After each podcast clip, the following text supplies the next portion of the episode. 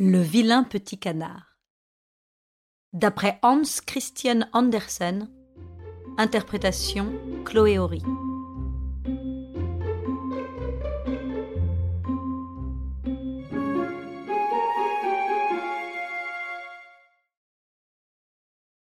Comme il faisait bon dans la campagne. C'était l'été. Les blés étaient dorés, l'avoine verte, les foins coupés embaumés, ramassés en tas dans les prairies, et une cigogne marchait sur ses jambes rouges, si fines et si longues, et claquait du bec en égyptien. Sa mère lui avait appris cette langue-là.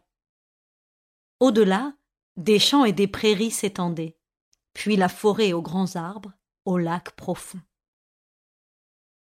En plein soleil, un vieux château s'élevait, entouré de fossés, et au pied des murs poussaient des bardanes aux larges feuilles, si hautes que les petits enfants pouvaient se tenir tout debout sous elles. L'endroit était aussi sauvage qu'une épaisse forêt, et c'est là qu'une canne s'était installée pour couver. Elle commençait à s'ennuyer beaucoup. C'était bien long et les visites étaient rares, les autres canards préféraient nager dans les fossés plutôt que de s'installer sous les feuilles pour cacter avec elle. Enfin, un œuf après l'autre craqua. Pip, pip, pip, pip. Tous les jaunes d'œufs étaient vivants et sortaient la tête. Ouin, ouin, dit la canne, et les petits se dégageaient de la coquille et regardaient de tous côtés sous les feuilles vertes. La mère les laissait ouvrir leurs yeux très grands, car le verre est bon pour les yeux. Comme le monde est grand, disaient les petits. Ils avaient bien sûr beaucoup plus de place que dans l'œuf. Croyez-vous que c'est là tout le grand monde? dit leur mère. Il s'étend bien loin, de l'autre côté du jardin, jusqu'au champ du pasteur, mais je n'y suis jamais allée. Êtes-vous bien là, tous? Elle se dressa. Ah non, le plus grand œuf est encore tout entier. Combien de temps va-t-il encore falloir couver? J'en ai par-dessus la tête et elle se recoucha dessus. Eh bien, comment ça va? demanda une vieille canne qui venait enfin rendre visite. Ah, ça dure et ça dure, avec ce dernier œuf qui ne veut pas se briser.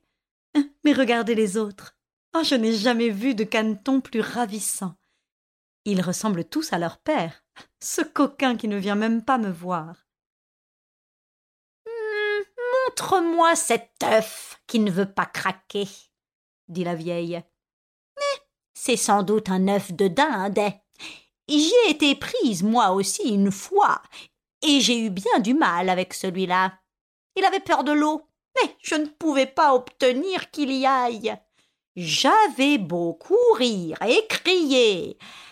Allez, fais-moi voir. Ah oui, c'est un œuf de dinde, sûrement.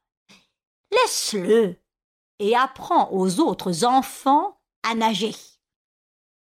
Oh, je veux tout de même le couver encore un peu, dit la mère, maintenant que j'y suis depuis longtemps. Hum, fais comme tu veux, dit la vieille, et elle s'en alla. Enfin, l'œuf se brisa. Pip, pip, pip, dit le petit en roulant dehors. Il était si grand et si laid que la canne étonnée le regarda. En voilà un énorme caneton, dit-elle. Aucun des autres ne lui ressemble. Ah. Et si c'était un dindonneau, eh bien. Nous allons savoir ça au plus vite. Le lendemain il faisait un temps splendide. La canne, avec toute la famille, s'approcha du fossé. Plouf. Elle sauta dans l'eau. commanda-t-elle. Et les canetons plongèrent l'un après l'autre, même l'affreux gros gris. Oh non, ce n'est pas un dindonneau, s'exclama la mère. Voyez comme il sait se servir de ses pattes et comme il se tient droit. Ah, c'est mon petit à moi. Il est même beau quand on le regarde bien. Venez avec moi, je vous conduirai dans le monde et vous présenterai à la cour des canards. Mais tenez-vous toujours près de moi pour qu'on ne vous marche pas dessus. Et méfiez-vous du chat. Ils arrivèrent à l'étang des canards, où régnait un effroyable vacarme. Deux familles se disputaient une tête d'anguille. Ce fut le chat qui l'attrapa. Ainsi va le monde, dit la canne en se pourléchant le bec. Elle aussi aurait volontiers mangé la tête d'anguille. Jouez des pattes et tâchez de vous dépêcher et courbez le cou devant la vieille canne là-bas. Elle est la plus importante de nous tous. Elle est de sang espagnol. C'est pourquoi elle est si grosse. Vous voyez qu'elle a un chiffon rouge à la patte. C'est la plus haute distinction pour un canard. Cela signifie qu'on ne veut pas la manger et que chacun doit y prendre garde. Ne mettez pas les pattes en dedans. Un caneton bien élevé nage les pattes en dehors comme père et mère. Maintenant, courbez le cou et faites Les petits obéissaient, mais les canards autour d'eux les regardaient et s'exclamaient à haute voix Encore une famille de plus hum, Comme si nous n'étions pas déjà assez hum, Et il y en a un qui est vraiment affreux Celui-là, nous n'en voulons pas une canne se précipita sur lui et lui mordit au cou. Laissez-le tranquille, dit la mère. Il ne fait de mal à personne. Non, mais il est trop grand et malvenu. Il a besoin d'être rossé. Elle a de beaux enfants, cette mère, dit la vieille canne au chiffon rouge. Tous beaux. À part celui-là. Ah, il n'est guère réussi. Si on pouvait seulement recommencer les enfants ratés. Ce n'est pas possible, votre grâce, dit la mère des canetons. Il n'est pas beau, mais il est très intelligent, et il nage bien, aussi bien que les autres, mieux même. J'espère qu'en grandissant, il embellira, et qu'avec le temps, il sera très présentable. Elle lui arracha quelques plumes du cou, puis le lissa. Du reste, c'est un mâle, alors la beauté n'a pas tant d'importance. Les autres sont adorables, dit la vieille. Vous êtes chez vous, et si vous trouvez une tête d'anguille, vous pourrez me l'apporter. Cependant, le pauvre caneton, trop grand, trop laid, était la risée de tous. Les canards et même les poules le bousculaient. Le dindon, né avec des éperons, et qui se croyait un empereur, gonflait ses plumes comme des voiles. Il se précipitait sur lui en poussant des glou-glous de colère. Le pauvre caneton ne savait où se fourrer. La fille de basse-cour lui donnait des coups de pied. Ses frères et sœurs eux-mêmes lui criaient Si seulement le chat pouvait te prendre Phénomène Et sa mère oh, Si seulement tu étais bien loin d'ici C'en était trop. Le malheureux, d'un grand effort, s'envola par-dessus la haie. Les petits oiseaux dans les buissons se sauvaient à tire-d'aile. Je suis si laid que je leur fais peur, pensa-t-il en fermant les yeux. Il courut tout de même jusqu'au grand marais où vivaient les canards sauvages. Il tombait de fatigue et de chagrin et resta là toute la nuit. Au matin, les canards, en voyant ce nouveau camarade, s'écrièrent Mais qu'est-ce que c'est que celui-là? Notre ami se tournait de droite et de gauche et saluait tant qu'il pouvait tu es affreux, lui dirent les canards sauvages. Cela nous est bien égal, pourvu que tu n'épouses personne de notre famille. Il ne songeait guère à se marier, le pauvre. Si seulement on lui permettait de coucher dans les roseaux et de boire l'eau du marais. Il resta là deux jours. Vinrent deux oies sauvages, deux jarres plutôt, car c'étaient des mâles, il n'y avait pas longtemps qu'ils étaient sortis de l'œuf et, ils étaient très désinvoltes. Écoute, euh, camarade, dirent-ils, tu es laid, ouais, mais tu nous plais. Veux-tu venir avec nous et devenir euh, oiseau migrateur? Et dans un marais à côté, il y a quelques charmantes oiselles sauvages, toutes demoiselles, et bien capables de dire euh, coin. Et laid comme tu es, je parie que tu leur plairas. Au même instant, il entendit pif paf. Les deux jarres tombèrent raides morts dans les roseaux. L'eau devint rouge de leur sang. Toute la troupe s'égaya et les fusils claquèrent de nouveau. Des chasseurs passaient. Ils cernèrent le marais, il y en avait même grimpé dans les arbres. Les chiens de chasse couraient dans la vase, flatch, flatch, flatch, les roseaux volaient de tous côtés. Le pauvre caneton, épouvanté, essayait de cacher sa tête sous son aile, quand il vit un immense chien terrifiant, la langue pendante, les yeux étincelants.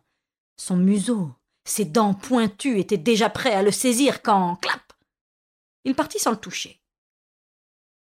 Ah Dieu merci Je suis si laid que même le chien ne veut pas me mordre. Il se tint tout tranquille pendant que les plombs sifflaient et que les coups de fusil claquaient. Le calme ne revint qu'au milieu du jour, mais le pauvre n'osait pas se lever. Il attendit encore de longues heures, puis quittant le marais, il courut à travers les champs et les prés malgré le vent qui l'empêchait presque d'avancer. Vers le soir, il atteignit une pauvre masure paysanne, si misérable qu'elle ne savait pas elle-même de quel côté elle avait envie de tomber. Alors elle restait debout, provisoirement. Le vent sifflait si fort qu'il fallait au caneton s'asseoir sur sa queue pour lui résister. Il s'aperçut tout d'un coup que l'un des gonds de la porte était arraché, ce qui laissait un petit espace au travers duquel il était possible de se glisser dans la cabane. C'est ce qu'il fit. Une vieille paysanne habitait là, avec son chat et sa poule. Le chat pouvait faire le gros dos et ronronner, il jetait même des étincelles si on le caressait à rebrousse-poil. La poule avait les pattes toutes courtes, elle pondait bien, et la femme les aimait tous deux comme ses enfants. Au matin, ils remarquèrent l'inconnu. Le chat fit et la poule fit Qu'est-ce que c'est que ça? dit la femme. Elle n'y voyait pas très clair et crut que c'était une grosse canne égarée. Bon, bonne affaire, pensa-t-elle. Je vais avoir des œufs de canne. Oh, pourvu que ce ne soit pas un mâle. Nous verrons bien. Le caneton resta à l'essai, mais on s'aperçut très vite qu'il ne pondait aucun œuf. Le chat était le maître de la maison et la poule la maîtresse. Il disait Nous et le monde. Il pensait bien en être la moitié du monde, et la meilleure. Le caneton était d'un autre avis, mais la poule ne supportait pas la contradiction. Sais-tu pondre? demandait-elle. Ah, non. Alors tais-toi. Et le chat disait Sais-tu faire le gros dos ronronner? Ah, non. Alors n'aimez pas des opinions absurdes quand les gens raisonnables parlent. Le caneton dans son coin était de mauvaise humeur. Il avait une telle nostalgie d'air frais, de soleil, une telle envie de glisser sur l'eau. Il ne put s'empêcher d'en parler à la poule. Qu'est-ce qui te prend? répondit-elle. Tu n'as rien à faire, alors tu te montes la tête. tu n'as qu'à pondre ou à ronronner et cela te passera. Oh, c'est si délicieux de glisser sur l'eau, dit le caneton. Si exquis quand elle vous passe par-dessus la tête et de plonger jusqu'au fond. En voilà un plaisir, dit la poule. Tu es complètement fou. Demande au chat qui est l'être le plus intelligent que je connaisse. S'il aime glisser sur l'eau ou plonger la tête dedans. Oh, je ne parle même pas de moi.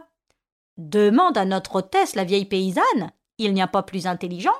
Crois-tu qu'elle a envie de nager et d'avoir de l'eau par-dessus la tête? Mais vous ne me comprenez pas, soupirait le caneton. Mais alors, si nous ne te comprenons pas, qui est-ce qui te comprendra?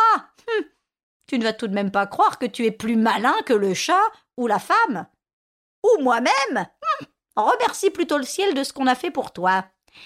N'es-tu pas là dans une chambre bien chaude? Avec des gens capables de t'apprendre quelque chose. Mais tu n'es qu'un vaurien. Il n'y a aucun plaisir à te fréquenter.